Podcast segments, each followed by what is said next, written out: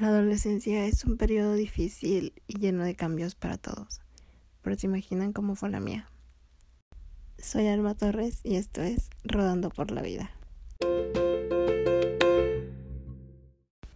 Hoy les voy a hablar un poquito de cómo fue mi adolescencia porque para mí fue algo complicado y muy confuso. Es un periodo muy lleno de cambios y no me refiero solo a cambios físicos, sino que también emocionales. Eh, las hormonas empiezan a trabajar un poquito ahí. Hay, hay muchos cambios y es una etapa muy difícil para todos. Y la verdad que yo no tengo muy buenos recuerdos de, de cuando empezó esta parte de mi vida. Creo que empecé a notar los cambios cuando iba en en sexto de primaria porque de ese, de ese año tengo recuerdos muy pues no gratos.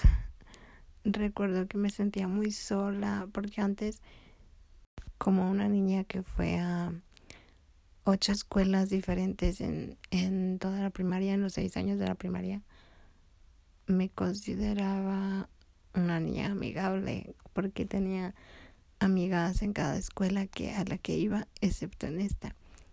En esta fue diferente y, y sentía como que no le agradaba a nadie, como que mm, sí tenía compañeras con las que hablaba o me ayudaban a salir al recreo o a guardar y sacar mis, mis cosas de la mochila, pero no sentía una conexión de amistad realmente. Entonces creo que ahí fue cuando empezó mi adolescencia porque mm, no ellos no me no me hacían bullying ni nada pero yo no sentía que encajaba en este en este en este salón en esta en este ambiente escolar. Y mm, nada cuando pasé a la secundaria fue algo similar al principio porque no sentía realmente que ese fuera mi lugar y no tenía amigas. Ya después hice amigas y de hecho todavía eh, estoy en contacto con una, pero en ese momento me sentía muy fuera del lugar. Y sobre todo porque todas empezaban como a, a sí, a gustarles los niños y ya tengo novio, mi primer novio, no sé. Y yo en ese aspecto siempre me sentí rara porque nunca tuve así como pretendientes en la secundaria. Y, y si, si es algo que te afecta, digo, ahorita ya, ya no me importa, pero en la secundaria, cuando sentía que no pertenecía a ese lugar, cuando me sentía fuera del lugar y cuando estoy viendo que todos, todas mis amigas, todas mis compañeras ya tienen pues un novio, ya tienen un, niño que les gusta o que les está pues haciendo los típicos regalitos de secundaria cuando te regalan una paleta o una carta, no sé. Y yo decía, a mí nadie me hace caso. Y sí me sentía más diferente. En mi infancia sí me sentía diferente, sí hubo momentos en, en los que me pasó, pero pero la adolescencia fue mucho más marcado porque en mi infancia como que no le tomas importancia tanto a las cosas por estar jugando, pero ya en la adolescencia fue más notorio que me sentía diferente y, no era una buena sensación porque yo me empecé a sentir fea. empecé a sentir que no le gustaba a los niños por estar en silla de ruedas. Y sí fue algo que, que afectó un poco mi autoestima y que hasta el día de hoy sigo trabajando en, en eso. Por ejemplo, en esta etapa fue cuando descubrí Facebook y y al principio solo subía fotos de mi cara. No quería que nadie de las personas que no conocía en Facebook, porque aceptémoslo, todos agregamos desconocidos. em, no quería que ellos supieran que yo estaba en silla de ruedas. Yo quería que pensaran que, que era una niña normal. y no fue hasta creo que después de la prepa cuando empecé a subir fotos de cuerpo completo que empecé a trabajar en aceptación y amor propio pero pero en la adolescencia no. Toda mi cara o, o fotos de texto de fotos con frases bonitas no sé. Y y también me inventé un novio. Me inventé un novio un novio en la secundaria para encajar con mis amigas. Y si están escuchando esto, no tenía novio, amigas. Nunca he tenido novio. Perdón por mentirles. Em, entonces, ahí es cuando, o sea, en ese momento no lo notaba, pero ahora en retrospectiva estoy notando que no me quería, que no me aceptaba, que en mi adolescencia no quería ser yo y estaba fingiendo, estaba intentando ser otra persona. Y, y pues no me sentía bien conmigo misma.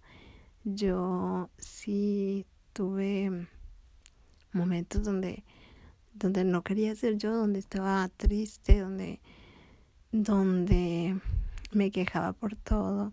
Todavía me quejo, pero no tan en serio como en esa época.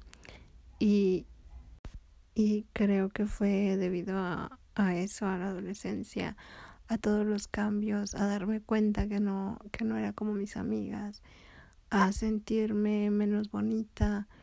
Entonces sí creo que los cambios emocionales me afectaron más que los físicos. Los físicos no fueron nada en comparación. Eh, pues nada, empezó mi menstruación, no sé por qué es una de las preguntas que más me hacen. Si menstruo, pues sí. No sé por qué la gente le da curiosidad de eso y si puedo quedar embarazada. Pues técnicamente sí, pero debido a la escoliosis no puedo, no creo que pueda pues tener un bebé por mucho tiempo dentro de mí.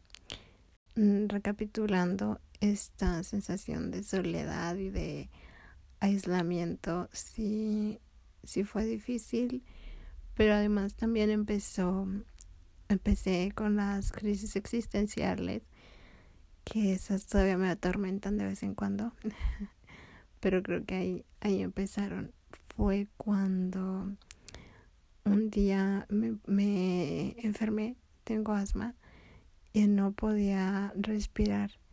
Entonces yo pensé que ya me iba a morir porque recuerdo cuando era niña mi mamá me llevó al doctor me hicieron un corte ortopédico y el doctor le estaba diciendo a mi mamá que, que mi columna se iba a deformar tanto que me iba a aplastar un pulmón y ya no iba a poder respirar. Y yo asumí que ya no, al no poder respirar, yo pues me iba a morir. Entonces ese día que no, que no podía respirar, me dio una crisis y, y yo pensé que ya me iba a morir. Y eso fue como a los 10 años, pero lo olvidé por unos años hasta como los 16 que sentí otra vez, que tuve otra vez esa sensación de muerte inminente y y creo que ahí volvieron y empezaron todas las crisis existenciales porque yo decía, es que ya voy a morir, ya me voy a morir, yo no voy a vivir mucho más y no he hecho nada con mi vida. Y, y llega esa sensación como pues que no quieres morirte, no quieres estar separada de tu familia porque es lo que es lo que más pienso cuando cuando tengo esta sensación de muerte lo que más me afecta es que ya no voy a estar con mi familia por alguna extraña razón. Siento que, que no quiero, no quiero estar lejos de ellos y por eso no sé si suena tonto, pero pero es una es la principal razón por la que quiero seguir viva para estar con ellos por mucho mucho más tiempo. Y, y otra cosa es que no he hecho nada con mi vida, siento que la estoy desperdiciando. Y lo peor es que no sé qué hacer con ella. Porque, o sea, digo, no he hecho nada, pero podría hacer algo, pero no. No se me ocurre qué, es lo que, bueno, de querer hacer, sí, tengo muchas ideas que, que, que me gustaría hacer, pero la pregunta es qué puedo hacer. Y ahí es cuando no, no encuentro mucha variedad. No sé, no encuentro qué hacer con mi vida y, y tampoco quiero que sea un desperdicio porque siento que no he hecho nada para ayudar a las personas. Siento que, pues sí, que estoy desperdiciando mi vida en mi casa, en mi cama, 24/7 y y eso sí me da una sensación de, sí me bajonea. si quiero, no sé, hacer algo, algo, lo que sea, pero no se me ocurre nada.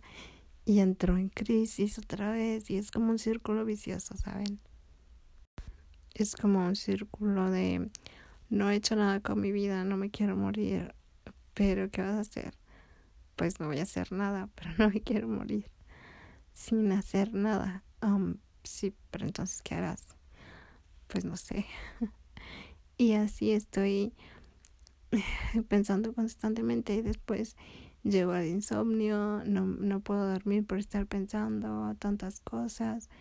Eh, me despierto a veces a, a mitad, a medianoche, en la madrugada, y ya no puedo dormir porque empiezo a pensar cosas.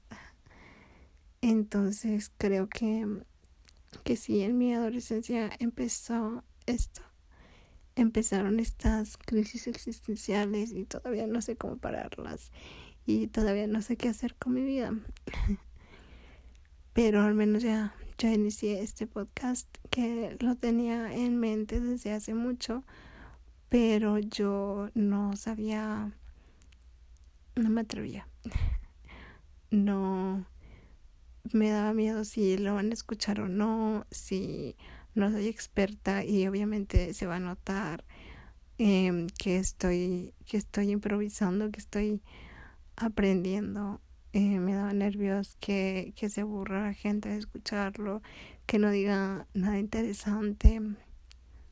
Y es que soy una persona que, que es muy insegura, la verdad que sí, porque siempre estoy pensando, ¿y si esto? ¿y si lo otro? En lugar de, de atreverme a hacer las cosas y ver qué pasa, no, estoy pensando en todas las posibilidades. Pero bueno, al menos ya me atreví a, a empezar este, este proyecto y, y pues espero que les esté gustando, no sé.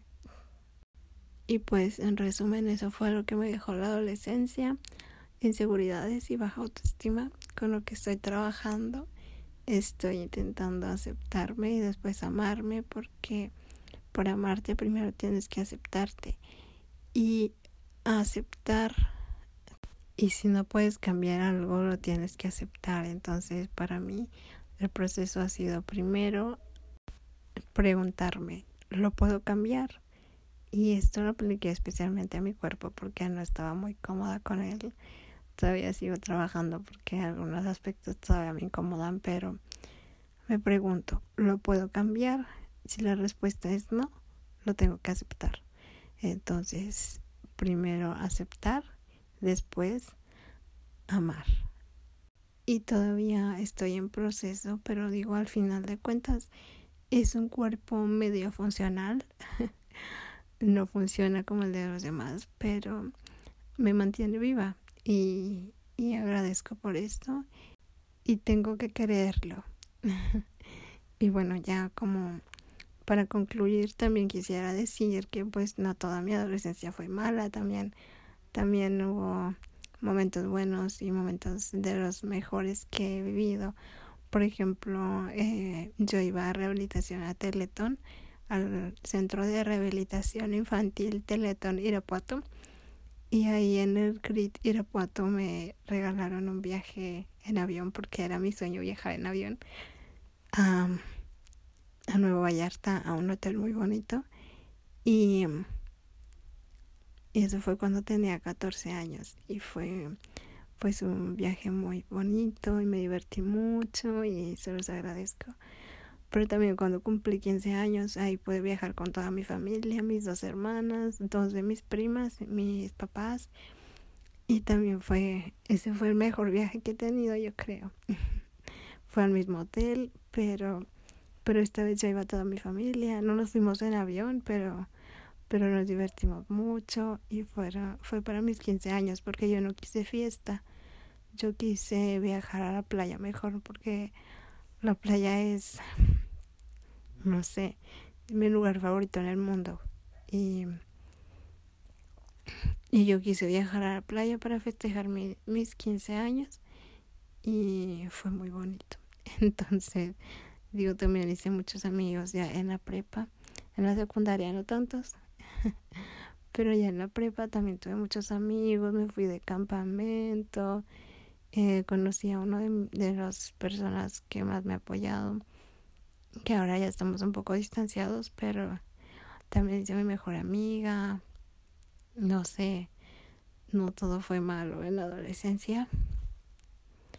Y aprendí muchas cosas, conocí a una de las mejores maestras que he tenido en, en preparatoria, la maestra Marcela no sé si algún día pueda escuchar esto, pero, pero fueron de los mejores maestros que he tenido.